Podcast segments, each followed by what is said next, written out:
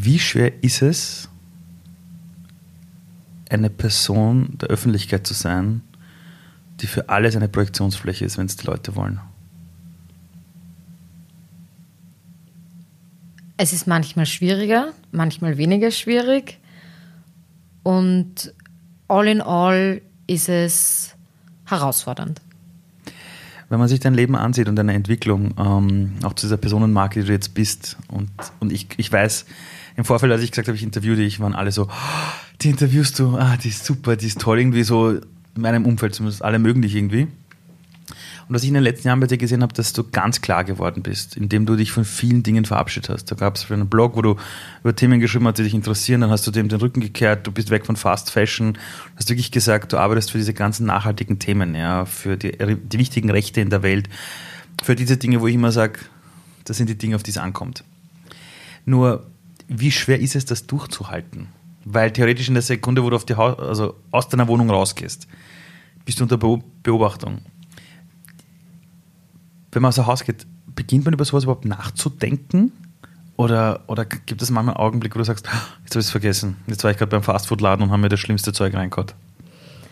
Nein, also man ist schon sehr gepolt darauf. Also gerade, es kommt natürlich darauf an, wo man ist. Wenn ich jetzt irgendwo in Hintertupfing bin, muss ich mir weniger Sorgen machen, unter Anführungsstrichen, als wenn ich die Neubergasse runtergehe. Mhm. Mm, ich merke natürlich, also ich werde einfach, gerade wenn ich in Gegenden unterwegs bin, wo ich weiß, dass viele LeserInnen unterwegs sind, merkt man natürlich, dass man beobachtet wird. Das passiert oft, dass ich zum Beispiel in ein Lokal gehe und dann dreht man sich schnell, drehen sich ein paar Gäste schnell um und oder tuscheln dann. Es passiert auch schon mal, dass sie was flüstern, was ich dann doch höre oder meine Begleitung hört. Manchmal sprechen mich die Leute auch an. Also es ist, ähm, es ist schon immer da, aber es ist nicht nicht bedrohlich. Also es ist nicht so, wie ich habe ein Interview mit den Tokyo Hotel Brüdern gehört und die haben gesagt, die mussten nach LA ziehen, weil sie konnten einfach zu keinem Zeitpunkt in, an keinem Ort in Deutschland sein, ohne dass sie einfach ständig belagert werden. Also so schlimm ist es bei mir. Mhm. Gott sei Dank nicht. Ich kann schon ein normales Leben leben und ähm, es ist echt nur in Areas, wo einfach die Density an HörerInnen, LeserInnen, FollowerInnen höher ist. Wie gehst du damit um, wenn, wenn Leute äh, dann über dich, weiß nicht, irgendwelche Texte schreiben und sagen, naja, sie redet immer davon, äh, so, so nachhaltig zu sein und, und alles richtig zu machen, nur sie hat das, das und das falsch gemacht. Äh, ich weiß, dass sowas am Anfang wahrscheinlich wehtut, aber ist das mittlerweile etwas, wo du sagst, ich habe eine dicke Haut oder berührt dich das immer noch?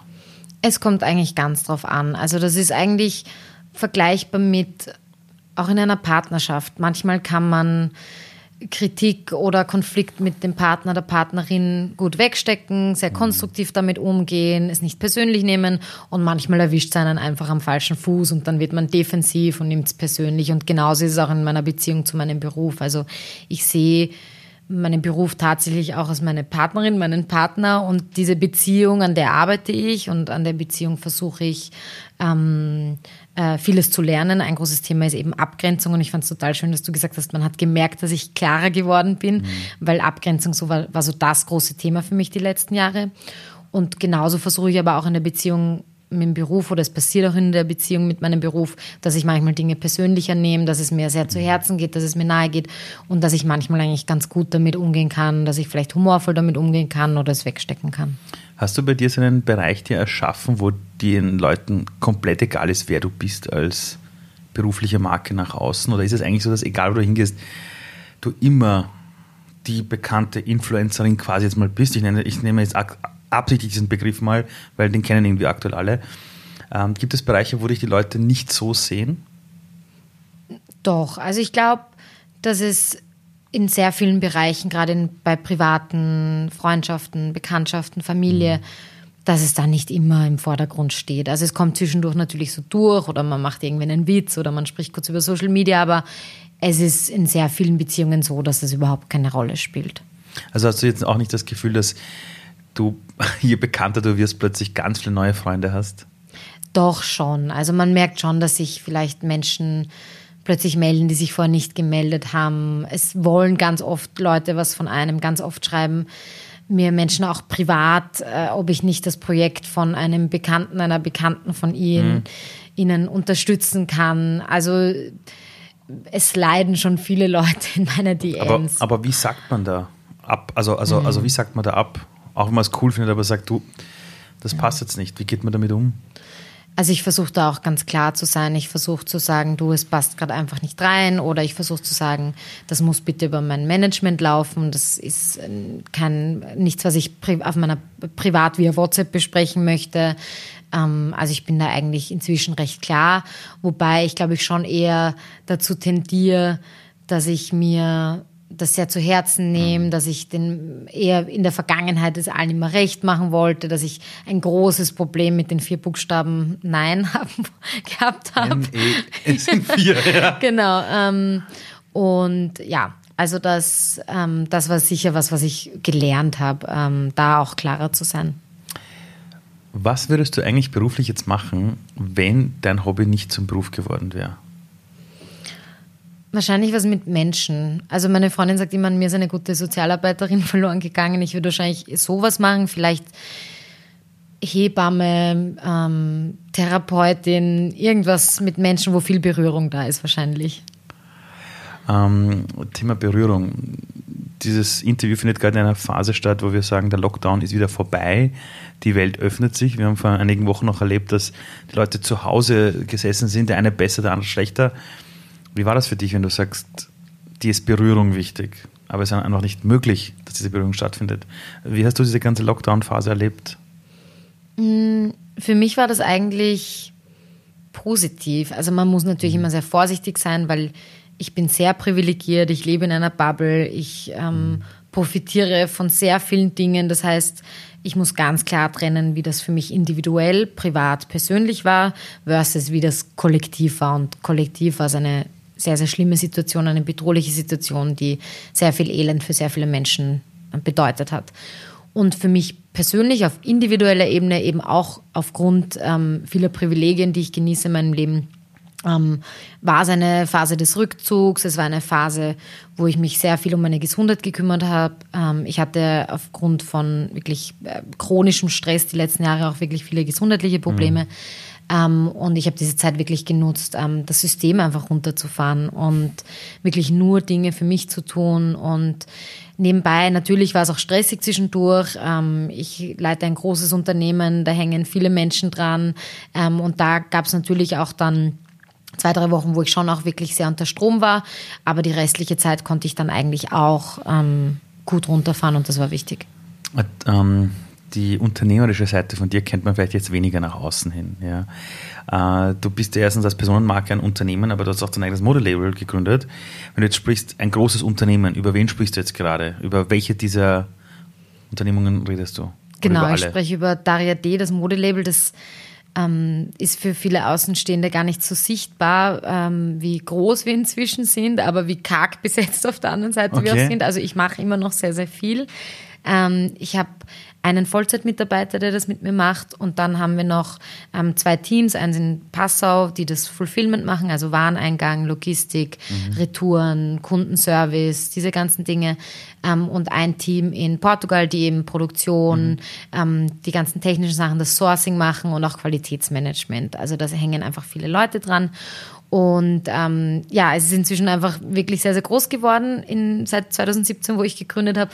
Und das ist eben was, das sieht man nicht so sehr, was da alles im Hintergrund passiert. Heute zum Beispiel hatte ich einen Call, der fast zwei Stunden gedauert hat, wo wir Ordern besprochen haben, wo wir äh, Probleme, die gerade laufen, besprochen haben. Also wir haben sehr, sehr viele Probleme die ganze Zeit. Das ist Und Definition von Unternehmertum. das ja. ist ja vor allem auch von, ähm, von Textilbranche. Also das ist mir auch aufgefallen. Keine Unternehmerin, kein Unternehmer, der Mode produziert, hat keine Probleme. Also das sind einfach, sobald man etwas macht und herstellt und auch physisch macht, hat man ja wirklich auch eben technische Herausforderungen ähm, und auch eben viele Diskrepanzen und alles Mögliche. Und da bin ich sehr involviert, dass wir das irgendwie hinkriegen die ganze Zeit. All diese Dinge, die du tust, ähm, wie bildest du dich da selber weiter? Also, wenn du jetzt sagst, ich gründe mein eigenes Modelabel zum Beispiel, redest du vorher mit 20 Leuten, die das machen und siehst dir an, was brauche ich, um Unternehmerin zu sein, um das zu managen? Oder denkst du dir einfach, ach, wird schon funktionieren? Das ist eine super Frage, weil das liebe ich auch so sehr dran. Also ich, ich denke nicht sehr viel an die Zukunft und ich handle sehr, sehr intuitiv und sehr impulsiv auch. Also das wurde mir früher eigentlich immer als eine negative Eigenschaft zugerechnet, dass ich so impulsiv bin. Auch als Kind hat sie mir gesagt, du bist viel zu impulsiv. Und es hat mir unternehmerisch aber sehr viel geholfen. Also dadurch, dass ich nicht viel nachdenke, denke ich auch oft nicht über die Konsequenzen nach. Mhm. Und das war in vielerlei Hinsicht gut, weil oft ist eben die gefüllte Angst viel größer als die echte Angst. Und selbst wenn es Konsequenzen gibt, lernt man dann Lösungen dafür zu finden. Also man kann eigentlich nur gewinnen auf allen Seiten. Es sei denn, man hat wirklich ein riesen Investment. Mhm. Ähm, dann kann man natürlich monetär auch sehr viel verlieren. Aber keine meiner Unternehmungen hat mit riesen Investments begonnen, sondern ich habe mich immer organisch herangetastet. Und beim Modelabel war das eigentlich ganz lustig. Ich habe angefangen mit White Labels, also ich habe Schnitte eingekauft, fertige, die ich bedruckt und bestickt habe. Das nennt sich White Labeling ah, okay. von eben ökofairen HerstellerInnen. Mhm. Und bin dann aber übergegangen, eben wirklich from scratch, also von null, vom Design äh, über die, die, die Komponenten, die da dabei sind, ähm, bis hin eben zum fertigen Kleidungsstück, das selber zu machen. Und da habe ich sehr viel gelernt. Und ich habe mir schon Hilfe in Form von einer Textilagentur geholt, die mit mir eben das Sourcing auch machen und die technischen Zeichnungen und alles Mögliche. Mm, aber ich habe sehr viel einfach on the job gelernt und habe dann einfach nur so peu à peu alles, was ich verdient habe, habe ich wieder reingesteckt und so weiter und so fort. Und das war eigentlich gut, weil es so in einem Pace war, der für mich okay war und in einem Pace, wo ich sozusagen mitlaufen konnte mit dem Wachstum. Weil oft ist ja so, man holt sich dann irgendwie gleich mal zig Investoren, Investorinnen mhm. an Bord und dann ist das Ding viel, viel größer. Man hat eigentlich gar keine Ahnung mehr, wie das mhm. Schiff rennt. Und mhm. äh, ja. Stimmt, kenne ich. um, ähm, ich habe, also wenn man dich jetzt so ansieht, manchmal denkt man sich, okay, die hat das irgendwie alles im Griff. Ist es so? oder gibt es, oder von einer sieben Tage Woche, wie viel Prozent ist so dieses, oh Gott, oh Gott, oh Gott, oh Gott? Also ich habe ich hab die Woche schon zweimal geweint. Wir haben gerade Mittwoch, als die Aufnahme stattfindet. Okay. Genau. Also ich habe echt viel gar nicht im Griff. Ja. Kann man das überhaupt im Griff haben? Alles? Nein, glaube ich auch nicht. Haben? Nein, und ich glaube auch, das gehört auch dazu. Also ich glaube, ich habe verlange das auch gar nicht von mir. Ich verlange nicht von mir, dass ich immer klar und immer äh, alles im Blick habe und immer, also das, das, wer wäre ich dann? Also für mich ist, für mich gehört das dazu und ich glaube, das, was ich gelernt habe, ist einfach, das so sein zu lassen und zu beobachten und zu sagen, ja, puh, also jetzt sitze ich am Küchentisch und heul, weil wir wieder Scheiße gebaut haben. Ähm, also so ähm, sehe ich das und auch zu mir selbst dann ähm, versuchen, nett zu sein. Das kann ich nicht immer, aber ähm, ich habe auch Tage, wo ich da und mir denke, ich hasse mich, ich hasse mich so sehr. Und dann gibt es Tage, wo ich mir denke, boah, ich liebe mich. Also es ist, ähm, deswegen bin ich auch nicht so eine Freundin von diesem Selbstliebe, also diesem extremen Selbstliebe-Hype, weil er ein bisschen einem einem noch einen Druck gibt, dass man sich jeden Tag selber lieben muss. Und das habe ich halt aufgehört. Ist mich, genau, ist unmöglich. Also ich finde, man darf sich zwischendurch auch, auch ein bisschen hassen, ist okay. Das ist ungefähr so, als, als, als würde man sagen, ich habe ein Kind und, und jeden Tag ist es toll. Und genau. wenn du mit Eltern sprichst, sagen die nein, manchmal ist es. Ah. Ähm, jetzt, wenn ich jetzt mit der, wenn ich in der Zeit zurückreisen würde und ich treffe dich ja, im Alter von zehn Jahren und ich zeige ein Video von dir mhm. und sage, hey, schau mal, diese Person, diese erwachsene Person mit dem Beruf und alles, das bist du. Was wird sich die, die Zehnjährige denken? Ich glaube nicht viel. Die wird sich denken, cool, dass sie urviel Süßigkeiten sich kaufen kann und essen kann. Urcool, dass sie Eis zum Abendessen manchmal isst. Urcool, dass sie keine weichgekochten Kartoffeln essen muss, weil sie das nicht, weil ihr das nicht schmeckt. Ähm, wäre sie stolz Und sie zieht dich cool an. Wäre sie stolz auf dich? Also wäre sie stolz auf was passiert ist? Ja, aber ich glaube, als Zehnjährige weiß ich nicht, okay. ob ich schon so einen großen Bezug zu Stolz gehabt Gut, hätte. Ja, vielleicht als 14-Jährige. Ähm, als 14-Jährige bestimmt, ja, ich denke schon. Äh, gab es in, in, äh, beruflichen, großartigen Wunsch in deiner Jugend, wo du gesagt hast, wenn ich groß bin, dann mache ich das und das? Also wenn du jetzt zurückgehst in deiner Kindheit, vielleicht gibt es irgendwas, wo deine Eltern dir mal erzählt haben, du, als Kind hast du immer gesagt, du willst das machen. Ich habe als Kind immer, also das, auch das war noch einfach eins meiner ersten Worte, war alleine machen. Und ich wollte mir nie helfen lassen. Ich wollte immer alles alleine machen. Okay. Und ich wollte immer meine eigenen Sachen starten. Also ich habe meine, ich habe immer aus Eigeninitiative, ich habe dann einfach mal äh, aus unserem, äh, aus, wir haben so einen Hobbyraum im Wohnhaus gehabt und ich habe dann einfach einen Flohmarkt aus dem Hobbyraum, aus dem Fenster raus gestartet, ohne dass ich irgendwem erzählt habe davon. Oder ich habe ähm, bei Familienfeiern alle Cousinen und Cousins zusammengetrommelt und äh, ein Theaterstück mit ihnen einstudiert und entworfen. Also ich hatte immer so den Urge, Dinge selber zu machen, zu kreieren und ich wollte mir dabei nicht helfen lassen, ich wollte es immer allein machen. Und komischerweise hatte ich immer im Kopf, dass ich selbstständig bin. Ich hatte nie ein Bild äh, von meiner Zukunft im Kopf, wo ich einen Vorgesetzten oder eine Vorgesetzte habe, hatte, weil ich das nicht mag. Ähm, hast, meine, du sagst, du als das Kind immer alles selber machen. Jetzt hast du vorher erzählt, bei deinem Modelabel hast du dir schon Expertise reingeholt. Mhm. Bist du aber immer noch eine Person, die vielleicht zu vieles versucht alleine zu machen? Total. Und das war auch was, was ich eben lernen musste. Also am Anfang hat es mir total geholfen, so für den Initial Push, mich selbstständig zu machen, weil ich keine, ich hatte, ich hatte das Vertrauen in mich selber, dass ich das kann und hatte auch nicht das Gefühl, dass ich jemand anderen brauche. Aber irgendwann mal überholt es einen Jahr und irgendwann mal wird es zu groß und das habe ich lange nicht gemacht. Also ich habe wirklich sehr, sehr lange einen Workload getragen, der für vier Personen gereicht hätte. Mhm.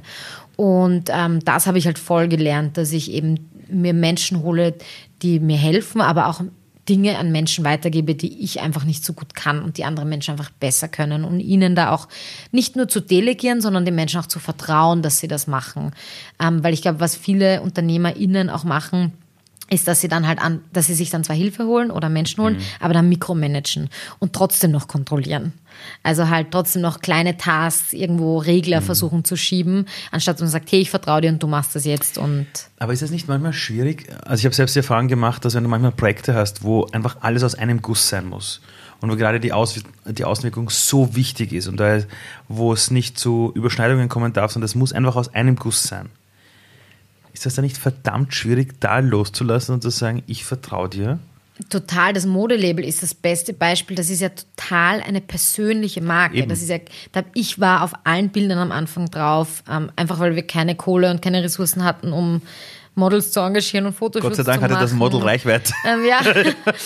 ähm, die Designs sind sehr persönlich. Es ist alles super persönlich und wir versuchen jetzt gerade weil es einfach so groß ist und es nicht mehr so persönlich sein kann, es kann zwar noch den persönlichen Touch haben, aber es gibt Dinge, die ich nicht mehr persönlich handeln mhm. kann, ähm, muss man da jetzt ein bisschen davon ähm, abgehen. Oder auch ähm, beim Podcast zum Beispiel, da habe ich eine Co-Redakteurin und die redet halt auch mit. Also die, die feedbackt mir auch, was vielleicht bessere Ideen sind, schlechtere Ideen. Und das ist aber auch schön für mich, das zu haben. Ähm, aber wie du sagst, es ist halt eben voll der Spagat, wenn man, wenn man selber das größte Asset ist auch mhm. und, äh, und es eben so aus, wie du schon sagst, aus einem Guss sein muss, dass man dann trotzdem noch nah genug dran ist, aber nicht so nah, dass es einen auch auffrisst. Wie organisierst du eigentlich dein Leben? Also wenn du in der Früh aufwachst, steht alles in deinem Kalender, hast du To-Do-Apps, hast du äh, diesen großen Block, wo alles drin ist. Woher weißt du gerade, wo welches Pro also welches Projekt ist gerade in welchem Stadion, wer kümmert sich um was, wie schauen die Finanzen aus? Wie organisiert man so etwas?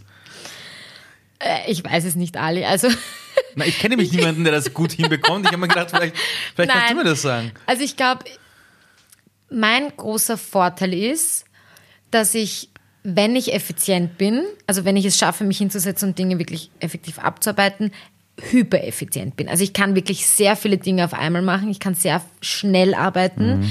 Ich kann sehr effizient arbeiten. Ähm, und das krasse Gegenteil davon ist aber, dass ich wirklich Tage habe, wo ich total am Prokrastinieren bin und gar nichts Ach, weiterkriege und das Dank. Gefühl habe, es geht überhaupt nichts weiter. Und Liebe Leute, das ist komplett normal. Hört ihr das? Ja. Und ich habe auch keinen, also ich habe einen Kalender, aber ich habe kein, ich stehe nicht jeden Tag um dieselbe Uhrzeit auf, mhm. ich habe keine Morning Routine. Mhm. Zwischendurch habe ich das dann, vielleicht weil sich gerade gut anfühlt, aber ich habe nichts, wo ich sagen könnte, das war die letzten Jahre. Mhm eine Sache, die ich jeden Tag gemacht habe. Also ich habe nicht so highly effective habits. Ähm, Dankeschön. Das ähm, macht das ja. Leben einiges leichter. Seht ihr, ihr müsst das nicht alle immer haben, ständig dieses, dieses, ja. was sind die fünf Dinge, die du in der Früh ja. tust. Und es ist auch so individuell, weil jeder Mensch ist anders und das hat ja auch Allein bei Frauen hat es zum Beispiel total viel mit dem Zyklus zu tun. Mhm. In welcher Phase meines Zykluses bin ich? Wie fühle ich mich gerade? Bin mhm. ich ähm, gerade körperlich ähm, besser dran? Bin ich irgendwie gerade müde? Bin ich, wie bin ich emotional? Ist am Vortag was vorgefallen? Ähm, Habe ich bin ich gerade frisch verliebt oder bin ich gerade in einer Konfliktsituation? Das alles spielt damit ein, deswegen, da gibt es halt kein One-Size-Fits-All. Wie findet unsere Welt das eigene Gefühl wieder? Also ich glaube, für mich ist so ein großes Stichwort Intuition. Und ich glaube, Intuition hat ja eben viel mit Gefühl zu tun und Intuition kann man auf alle Aspekte des Lebens, also alles, worüber wir gerade gesprochen haben, das hat viel mit Intuition zu tun. Wie führe ich ein Unternehmen? Wie strukturiere ich meinen Tag? Wie gehe ich mit mir selber um? Wie gehe ich mit Mitmenschen um? Also das ist sehr viel Intuition. Ich glaube, Intuition ist so, wenn man es jetzt so ganz banal runterbricht, und das hört sich jetzt ein bisschen kalenderspruchmäßig an, aber einfach dieses Bauchgefühl. Und ich glaube, was da hilft, ist echt auf so ein Feingefühl zu entwickeln, so was sind die ersten paar Sekunden, was sagen mir die ersten paar Sekunden, was spüre ich so beim Aufstehen. Und ich glaube, das kann man vor allem durch Meditation entwickeln. Also für mich ist Meditation so ein Tool, dass man das ist so niederschwellig, das kann jeder Mensch machen. Man muss kein Geld in die Hand nehmen. Das kann man, egal woher man kommt, egal wie privilegiert oder nicht privilegiert man ist, man kann das probieren, sich hinzusetzen, die Augen zu schließen und eine Minute lang einfach mal nur zuzuhören. Und, ähm, Der inneren Stimme zuzuhören. Genau, oder was auch, was eben gerade einfach hochkommt. Hilft das auch gegen die Unsicherheit? Ich erkläre kurz den Hintergrund der Mhm. Frage. Intuition haben wir oft. Da kommt dieses erste Bauchgefühl hoch. Du spürst etwas und dann gibt es Menschen, die sagen, nein, schlaf eine Nacht drüber und, und du musst auch das Logische dir ansehen. Und ich spüre schon, dass Menschen in dieser Welt jetzt wieder merken, meine Intuition ist da. Und da kommt eine irre Unsicherheit. Weil sie auf Instagram tausend Leute gesehen haben, die sagen, so funktioniert Erfolg, das musst du tun, dieses nicht. Hilft die Meditation, weil die Intuition ist ja da. Also, die, also du kannst sie auch nicht wegdrücken, die kommt her und sagt, hallo, da bin ich. Aber hilft die Meditation, diese Unsicherheit in den Griff zu bekommen? Ich, ich glaube schon, weil das, was ja passiert, was du gerade beschrieben hast, ist ja dieses, wir leben in einer sehr externalisierten Welt. Also wir haben gelernt, alles zu externalisieren. Ähm, das beginnt bei Sex. Sex ist eigentlich ein sehr interner Prozess. Sex findet vor allem Erotik im Kopf stand, Fantasie. Aber wir haben gelernt, dass es was sehr Externes ist, was sehr Mechanisches ist. Pornos, ähm, alle möglichen Spielzeuge, alles, was es halt irgendwie braucht, um ein Sexleben ähm, äh, zu bereichern. Ähm, das geht weiterhin zu ähm, äh, eben dass dir versprochen wird, dass du eben Glück irgendwo externalisiert findest, dass du Schönheit externalisiert findest. Ähm, es gibt für alles Ratgeber. Es wird suggeriert, dass du in, äh, einen Quick Fix, einen externen Quick Fix gibt für alle deine Probleme. Und ich glaube, das, was Meditation macht und was anderes macht Therapie im Prinzip auch nicht, ist, dass du diesen Prozess internalisierst. Also, dass du einen, etwas, was du extern irgendwo versuchst festzumachen, intern suchst und vielleicht findest oder nicht findest oder einfach den Dialog nach innen bringst. Und ich glaube, das macht Meditation. Und die Unsicherheit ist eben, glaube ich, ein nach außen kehren von Fragen, die vielleicht eher innen stattfinden sollten. Würdest du sagen, sich jetzt sehr Nein, nein, das macht alles voll Sinn. vielleicht an. Ich glaube, die Leute, die den Worten gerade folgen können, die sind schon in der richtigen Phase auch dafür. Ähm, wenn dir die Menschen in dem Podcast zuhören, gehen die alle bei dir in Therapie? Bei mir? Ja. Und meinst du, dass ich die Therapeutin bin? Glaube ich nicht. Fühlst du dich manchmal so? Nein, aber viele sagen, sie können gut einschlafen zum Podcast. Das Vielleicht kann, bin ich- jetzt, das kann man jetzt auslegen. Ähm, Nein, ich glaube, ich gebe Denkanstöße, aber ich würde mir nie anmaßen zu sagen, dass ich ein Ersatz für Therapie bin oder also das, dazu ist auch die Ausbildung und die alles, was eine Therapeutin, ein Therapeut mitbringt, viel zu umfangreich und komplex. Also oder das, andersrum. Glaubst du, ja. dass die Menschen bei dir auch auf der Suche nach ihrer Selbsterfahrung sind? Auf jeden Fall. Also ich glaube, dass viele, die eben zu mir kommen oder meine Inhalte konsumieren, viele Fragen mitbringen und somit eben Selbsterfahrung. Ja. Warum soll man dir überhaupt zuhören? Also wenn ich jetzt jemanden treffen würde, der sagt, ach so, wer ist das? Und ich erkläre es kurz und dann sagt er, ja, warum soll ich das jetzt abonnieren? Warum soll ich mir das jetzt anschauen? Warum? Ich glaube, wenn es resoniert, dann gibt es einen Grund. Also das, glaube ich, kann total vielschichtig sein. Ähm, wenn ich das Gefühl habe, es spricht zu mir und es spricht mich an, also it resonates with me, dann gibt es wahrscheinlich einen Grund, wieso man zuhören kann, sollte, ähm, möchte. Als ich dich ähm, damals das erste Mal interviewt habe, oder unser Team dich interviewt hat, äh, das war unter anderem 2011, das, mhm. war, das war, als Watcher so die ersten Interviews gemacht hat. Und da hast du damals erzählt von, von Bloggen und was du so tust. Und, und es gab viele Leute, die ich damals kennengelernt habe, die gesagt haben, ja, ich hätte da jetzt mal bloggen. Und das will ich jetzt auch machen. Und habe da meine erste WordPress-Seite. Und du hast es wirklich geschafft, das Ding einem Hobby zu machen, wirklich zu einem Beruf, von dem du leben kannst. Wann hast du gewusst, dass es mehr als ein Hobby ist? Also was ist damals passiert, dass du gesagt hast, wow, das könnte mehr sein als ein intensives Hobby? Ich glaube, den Workload, den ich von Anfang an reingesteckt habe. Also ich glaube, die Tatsache, dass ich mich einfach so intensiv ähm, und auch passioniert damit auseinandergesetzt habe, war für mich so ein Zeichen, dass es was ist, was ich mir auch beruflich vorstellen kann. Und die Professionalisierung an sich ist dann eher einhergegangen, glaube ich, mit eben den ersten Angeboten, die reingekommen sind, wo ich dann auch natürlich sehr technisch festmachen konnte, okay, ist das jetzt was, wovon ich leben könnte oder nicht. Und aber diese Entscheidung dann zu treffen und zu sagen, gut, ich mache das jetzt dann als Beruf, also so richtig, hat das Angst gemacht? Mm, ich hatte zu dem Zeitpunkt, also ich habe studiert, zu dem Zeitpunkt habe ich dann schon ein bisschen Geld verdient mit dem Blog und ich bin ja eigentlich ausgebildete Fotografin. Also ich habe dann mich als Bloggerin und Fotografin selbstständig gemacht und am Anfang waren halt mehr Aufträge Fotografie und weniger Blogging und dann hat sich so ein bisschen geswitcht. Insofern hatte ich so ein kleines Safety-Net.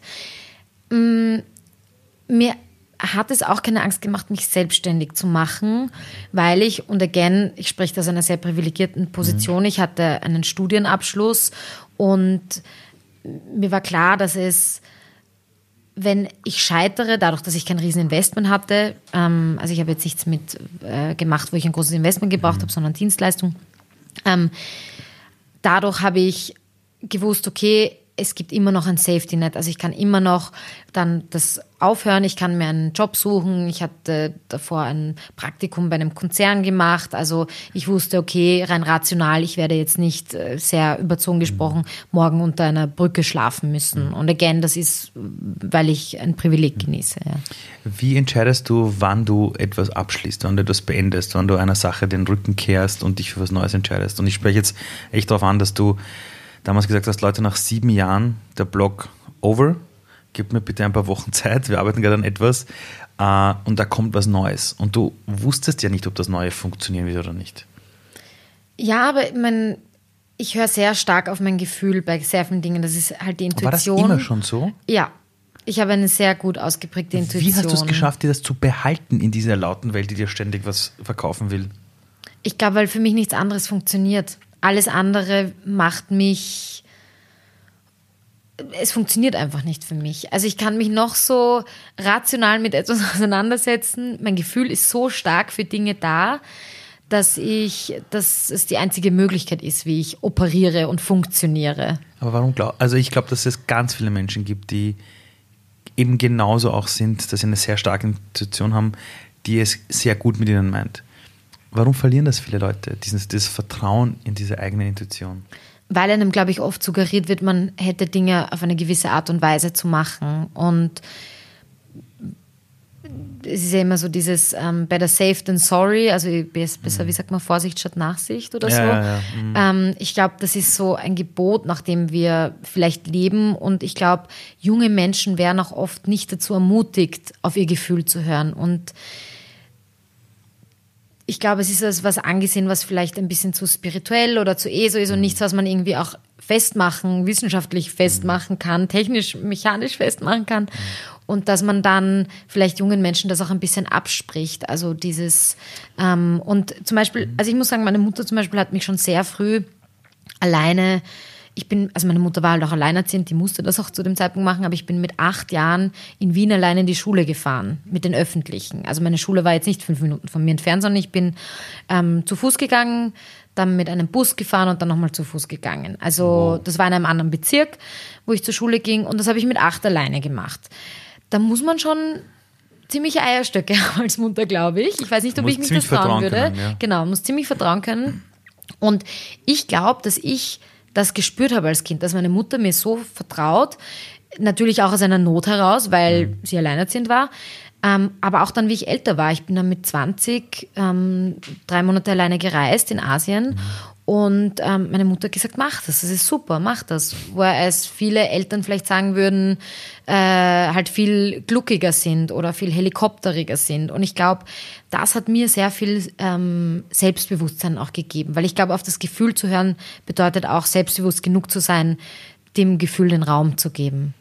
Jetzt stell dir vor, du könntest so machen und alle Menschen würden sich von ihrer Intuition leiten lassen. Wo würden die morgen aufwachen? Was von der das Welt? könnte auch ein bisschen chaotisch sein. Also. Ja, schon, aber, aber was, was wäre anders? Puh, also ich glaube, es gibt mal eine Phase, die ziemlich messy wäre. So eine Phase, weil das System, das gerade so wie es rennt, ist halt natürlich sehr auf Ratio auch aufgebaut. Also ich glaube, viele Menschen würden sich von ihren PartnerInnen trennen, ähm, viele Menschen würden ihre Jobs kündigen, viele Menschen hingegen würden vielleicht etwas beginnen, was wirklich äh, was sie schon lang machen wollten. Ähm, es gäbe sicher auch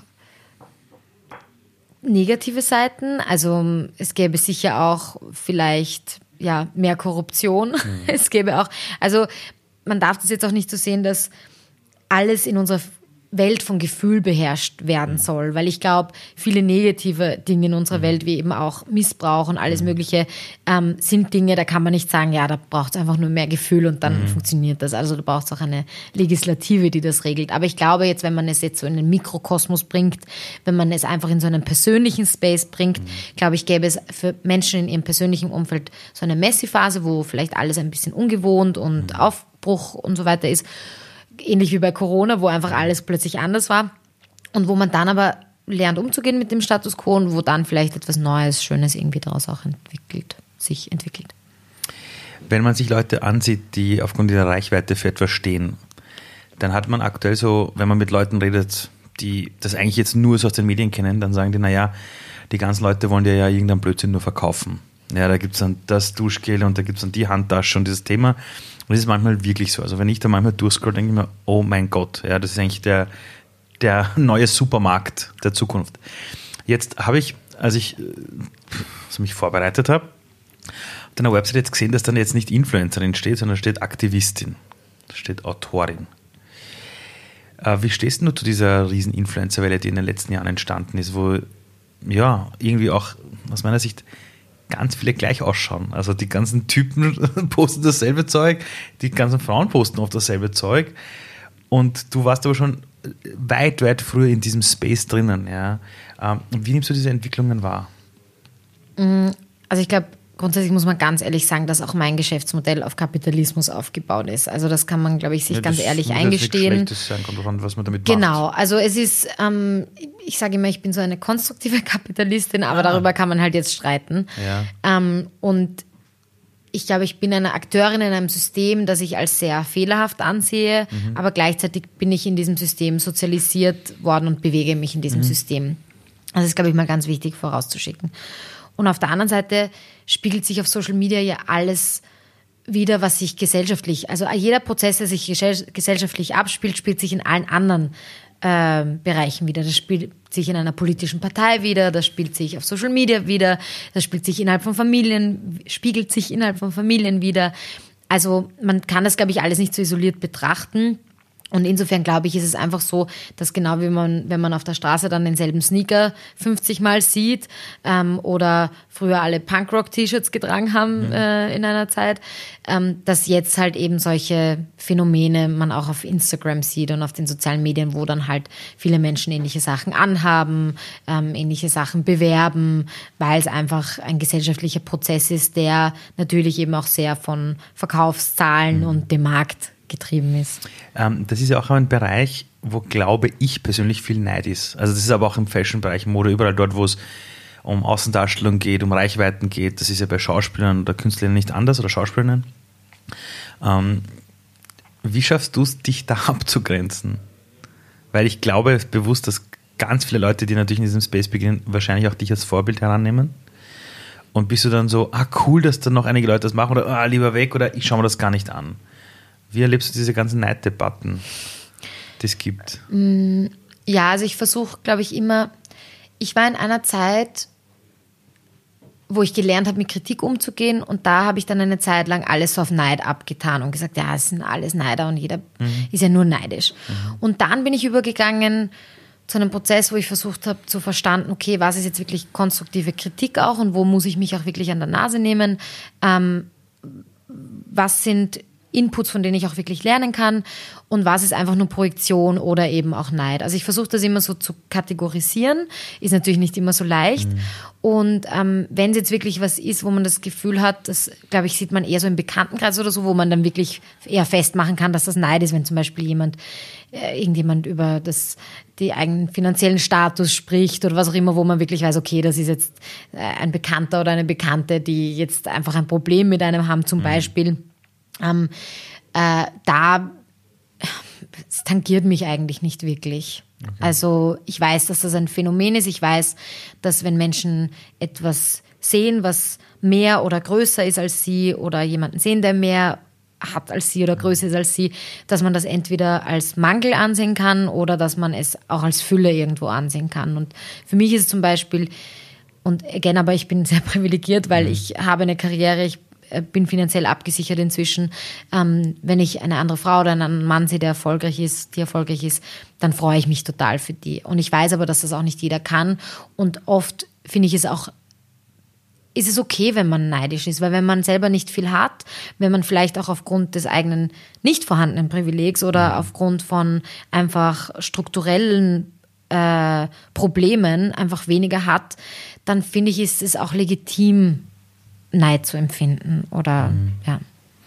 Ähm, aber man könnte es natürlich auch ummodeln und zu sagen, hey, äh, ich nehme mir das als Vorbild, ich finde das cool, das will ich auch vielleicht haben. Ähm, wann hast du, also wir haben schon darüber gesprochen, wann du quasi realisiert hast, dass das jetzt mehr als ein Hobby ist, dass das ein Beruf wird. Aber es ist ja doch so, ich meine, wenn du eine große Reichweite hast, ja, dann erreichst du noch viele Menschen. Ja, und, du, und, du, und du erreichst die Leute ja wirklich auf, auf ihrem Handy. Das heißt, du bist jetzt nicht abhängig von einem Fernseher oder von einer Radiostation, die dich einplant oder nicht. Ähm, Gab es irgendeinen Augenblick in deinem Leben, wo du gesagt hast, wow, jetzt weiß ich, jetzt erreiche ich wirklich viele Menschen. Also gab es irgendwie so einen Zeitpunkt, wo du dann echt realisiert hast, jetzt ist das Ding wirklich groß? Mm. Also ich merke es immer wieder, wenn bei aktivistischen Tätigkeiten, also wenn ich sage, supportet dieses Crowdfunding oder diese Petition, mhm. wo ich merke, okay, das ist dann riesig. Die Petition von äh, ähm, zur Freilassung von Carola Rakete, die ja dann ja. wirklich extrem, das hat eine Leserin von mir gestartet und ich war die vierte Person oder so, die das unterschrieben hat und ich habe es dann geteilt. Und von da hat es dann seinen Lauf genommen. Also das war einfach riesig toll, dass diese Leserin das gemacht hat und das dann mir und äh, bestimmt auch anderen geschickt hat. Und da, finde ich, merkt man, das ist dann aber nicht nur meine Power oder Reichweite, sondern die, auch die Reichweite des Kollektivs und der Community. Und ich glaube, das wird mir eher bewusst, dass ich sozusagen eine Akteurin in einer Community bin und aber dass es ohne die anderen ja auch nicht gehen würde. Also das ist so eine Wechselwirkung. Und natürlich bin ich mir meiner Reichweite bewusst und auch dieser Power und auch der Verantwortung vor allem mhm. und des Bildungsauftrags. Aber man muss auch dazu sagen, es würde auch nicht gehen ohne die Community und die Menschen, die dahinter stehen und die Menschen, die das machen. Also jedes Rädchen in dieser Community ist eben extrem wichtig.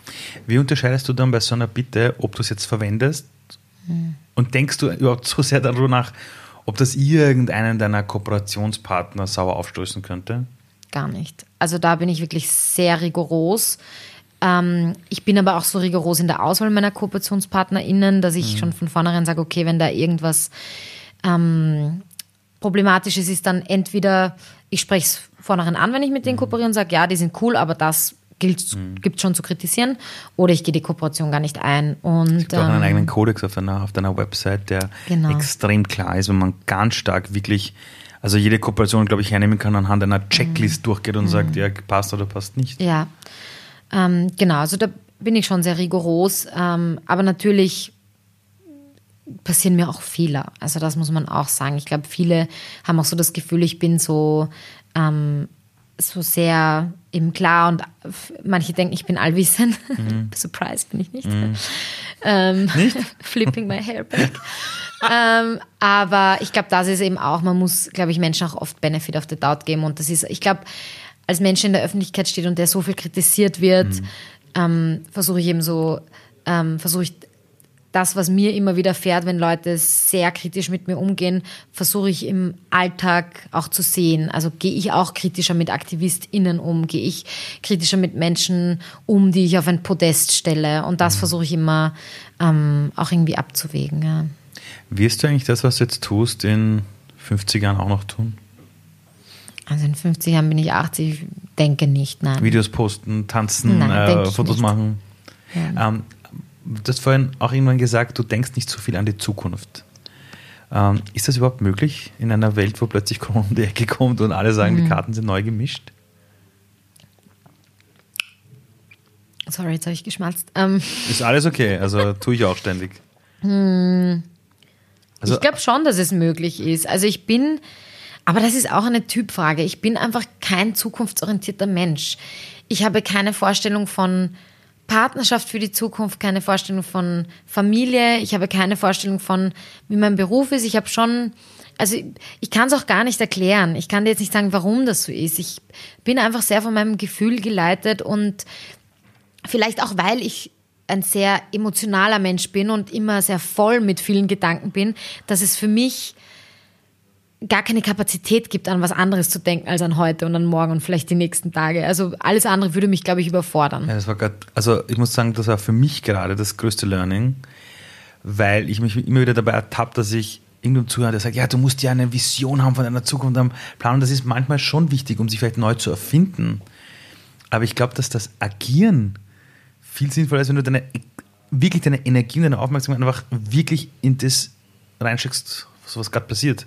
Das ist ja auch die Definition von Zen. Also die Definition von Zen ist ja auch, ähm, dass du, und da gibt es auch eine, eine Art Methode, die nennt sich Wu Wei, darüber habe ich auch eine Podcast-Folge ah, gemacht. ja, ja. Mhm. Da geht es darum, nicht einzugreifen. Und man kann auch meistens nicht eingreifen. Man kann in sehr wenig Dinge eingreifen. Ich sehe gerade hinter dir, du hast zwei Bücher doppelt.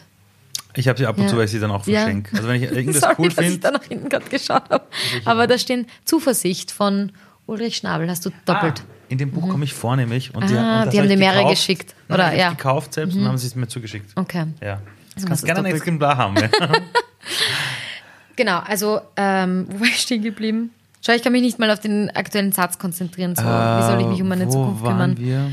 Nein, genau, Wobei und Zen. Wobei und die, das Konzept ist, dass du in einer Tätigkeit einfach versinkst. Und ich glaube, dann kann man auch Exzellenz erreichen, wenn man in dem Moment, in dem man ist, versinkt. Und das ist wie wenn du, keine Ahnung, eben, du kennst es, du hast ein Buch geschrieben, du kennst mhm. es wahrscheinlich, wenn du so in diesen Flow reinkommst, mhm. wo du mhm. einfach anfängst zu schreiben, du hörst nichts mehr, du hast keine Bedürfnisse mehr, du hast keinen Durst mehr, du hast keinen Hunger mehr, du hörst nichts mehr, du bist nur noch am Schreiben und du bist so in diesem Flow drinnen. Und das ist Präsenz, das ist Dasein. Und ich glaube eben, und das ist aber auch ein innerlich, was innerliches. Und das ist nicht in der Vergangenheit, das ist nicht in der Zukunft, das ist nicht externalisiert, das ist nur innen drin. Und ich glaube, all diese Konzepte, über die wir jetzt auch gerade geredet haben, von mhm. Meditation und Dinge internalisieren und, ähm, und, und äh, halt klarer zu werden und konzentrierter zu werden, fokussierter zu werden und aber auch eben in der Gegenwart zu sein, das hat alles eben, das kommt alles zusammen eben.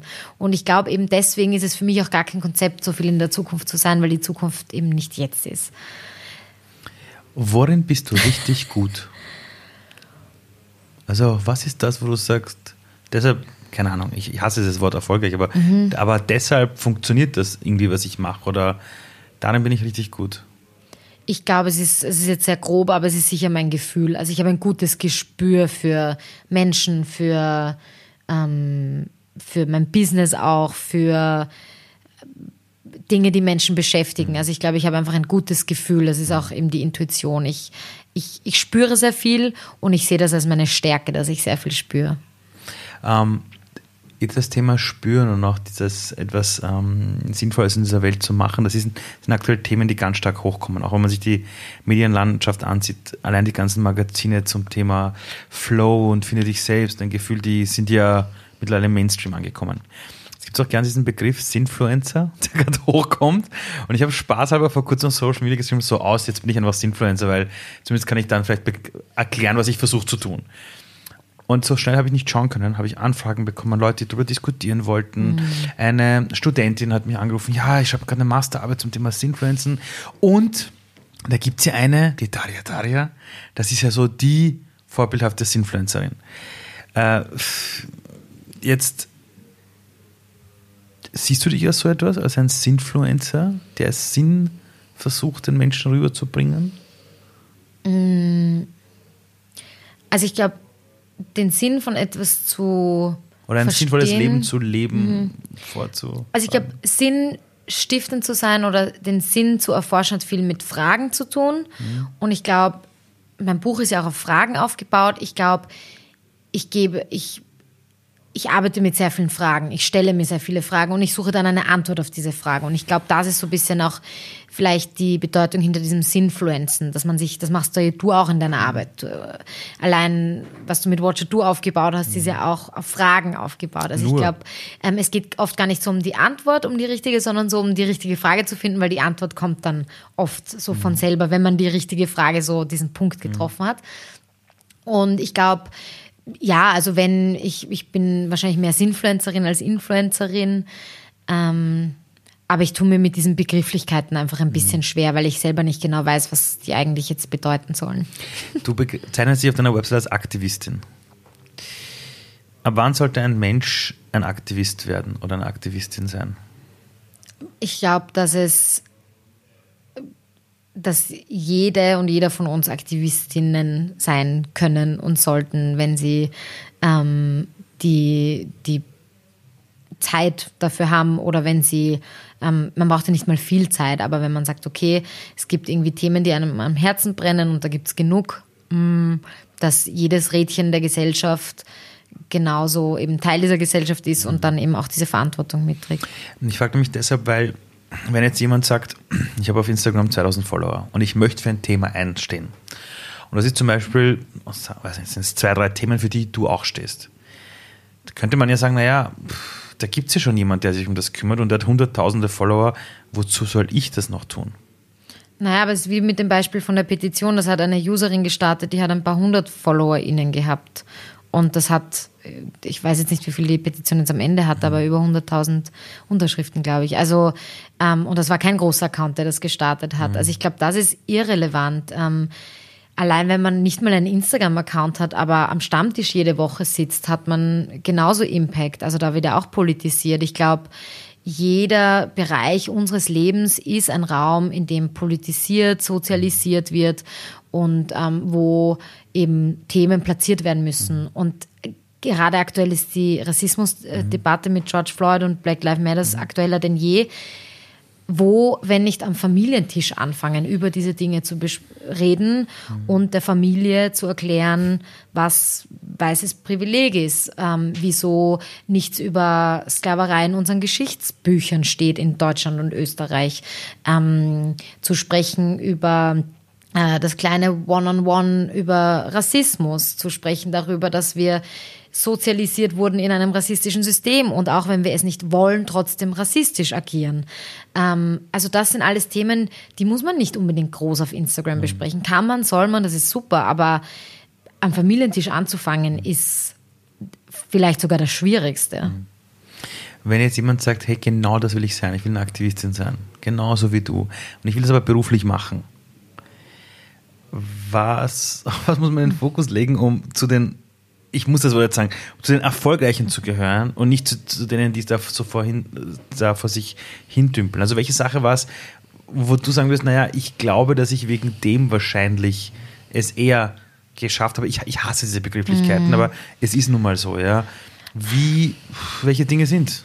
Ich glaube, es ist total schwierig, das zu sagen, weil was ist auch oder? der Erfolg? Weil es gibt zum Beispiel total viele AktivistInnen, gerade im feministischen Bereich Ja. zum Beispiel, die nicht Teil einer Partei sind, äh, SpitzenpolitikerInnen sind, die keine großen Publikationen ähm, geschrieben haben, die nicht super erfolgreich sind, aber die zum Beispiel sehr radikal sind und durch ihre Radikalität zwar sehr viele Menschen abstoßen, aber den notwendigen Impuls für eine größere Bewegung gegeben haben. Und das ist auch erfolgreich für mich. Und das kann man aber nicht in Okay. Zahlen messen. Also es gibt eben auch sehr radikale AktivistInnen und deswegen würde ich auch nicht sagen, man kann so oder so Aktivistin sein, weil man kann es auf viele Arten und Weisen sein. Man muss sich die Frage stellen, wie kommerziell möchte ich sein? Wie bereit bin ich, ähm, gemäßigter aufzutreten. Weil je gemäßigter man auftritt, in der Regel, desto eher kann man die Masse auch erreichen. Und das mache im Prinzip ich auch. Ich bin zwar schon für so einen großen Account sehr radikal, mhm. aber ich bin keine von den sehr linksradikalen Aktivistinnen auf Twitter, aber die sind auch notwendig und die brauchen wir auch für die große ganze mhm. Bewegung. Deswegen glaube ich, sollte man den Aktivismus gar nicht so auf einem Erfolg aufbauen, sondern sich die Frage stellen, was für eine Art von Aktivistin möchte ich sein, was für Kompromisse mhm. bin ich mhm. bereit einzugehen, möchte ich das Ganze in einem starren Parteiensystem zum Beispiel eingehen, mhm. um politisch was zu bewegen, möchte ich aber lieber die sein, die wirklich auf der Straße steht und Unterschriften sammelt. All das zählt zu dem Erfolg bei und ich glaube nicht, dass man eins als erfolgreich und als, als weniger erfolgreich betiteln könnte, weil eben alle diese Komponenten total wichtig sind in, äh, in aktivistischer Arbeit.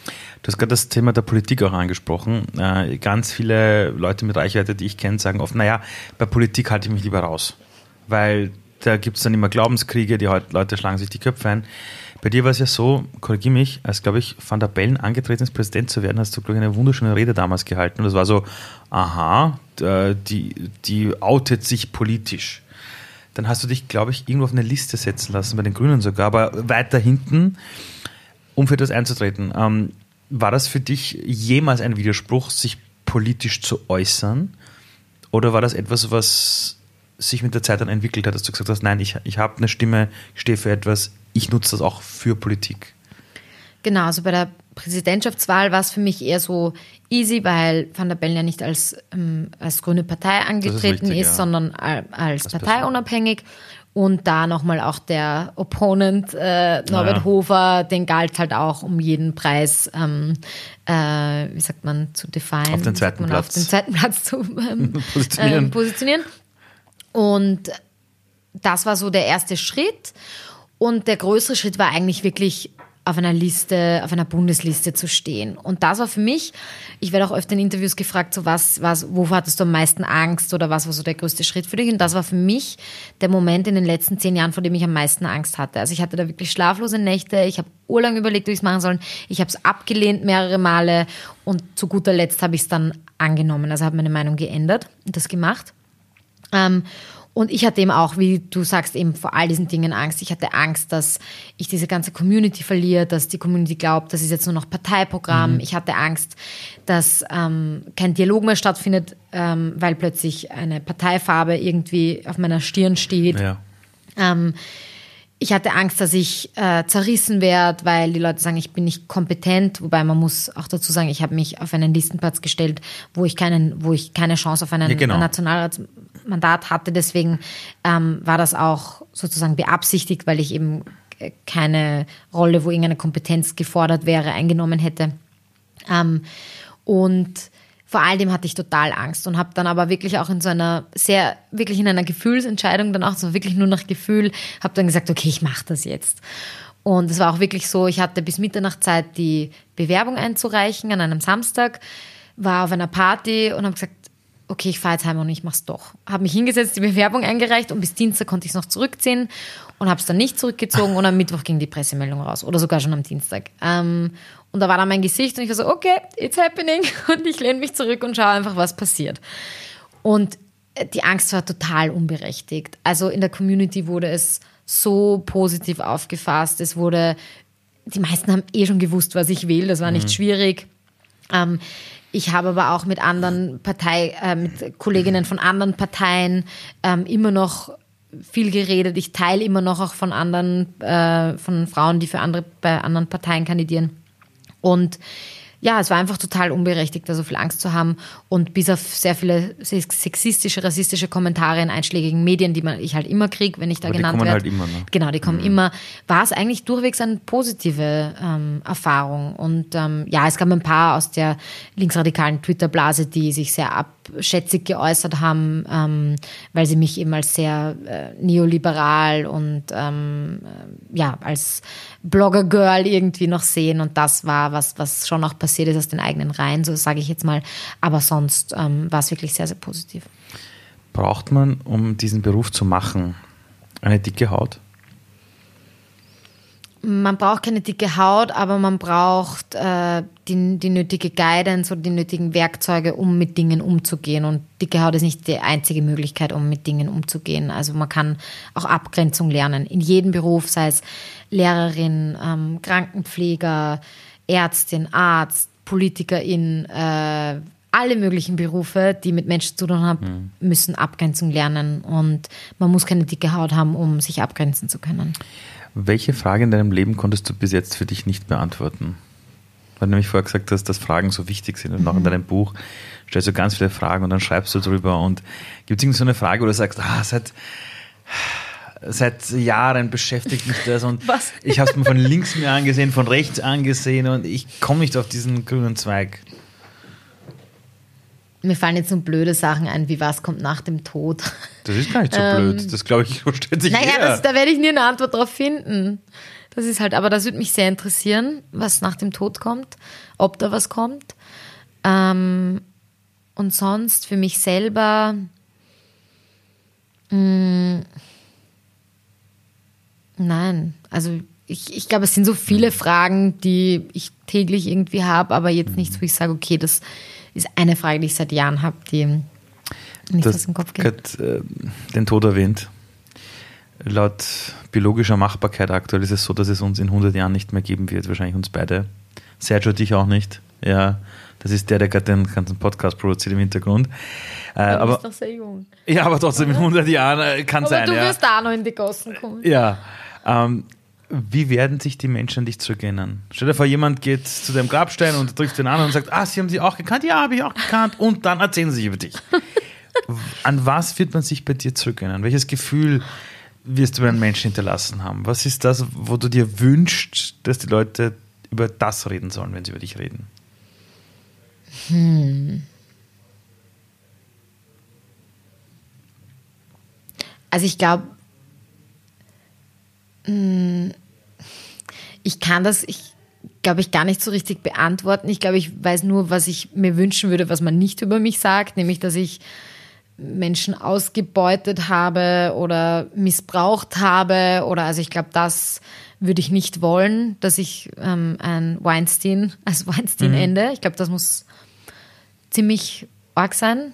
Ähm, wird bei mir jetzt ähm, glaube ich nicht passieren. Vermutlich nicht eintreten. Äh, das glaube ich wäre schlimm. Ähm, Aber welches Gefühl glaubst du, hast du Menschen hinterlassen, mit denen du einfach auch so zu tun hattest? Mm, ich glaube, ein Gefühl der Wärme wäre mir recht. Also ein Gefühl, einfach ein, ein warmes Gefühl.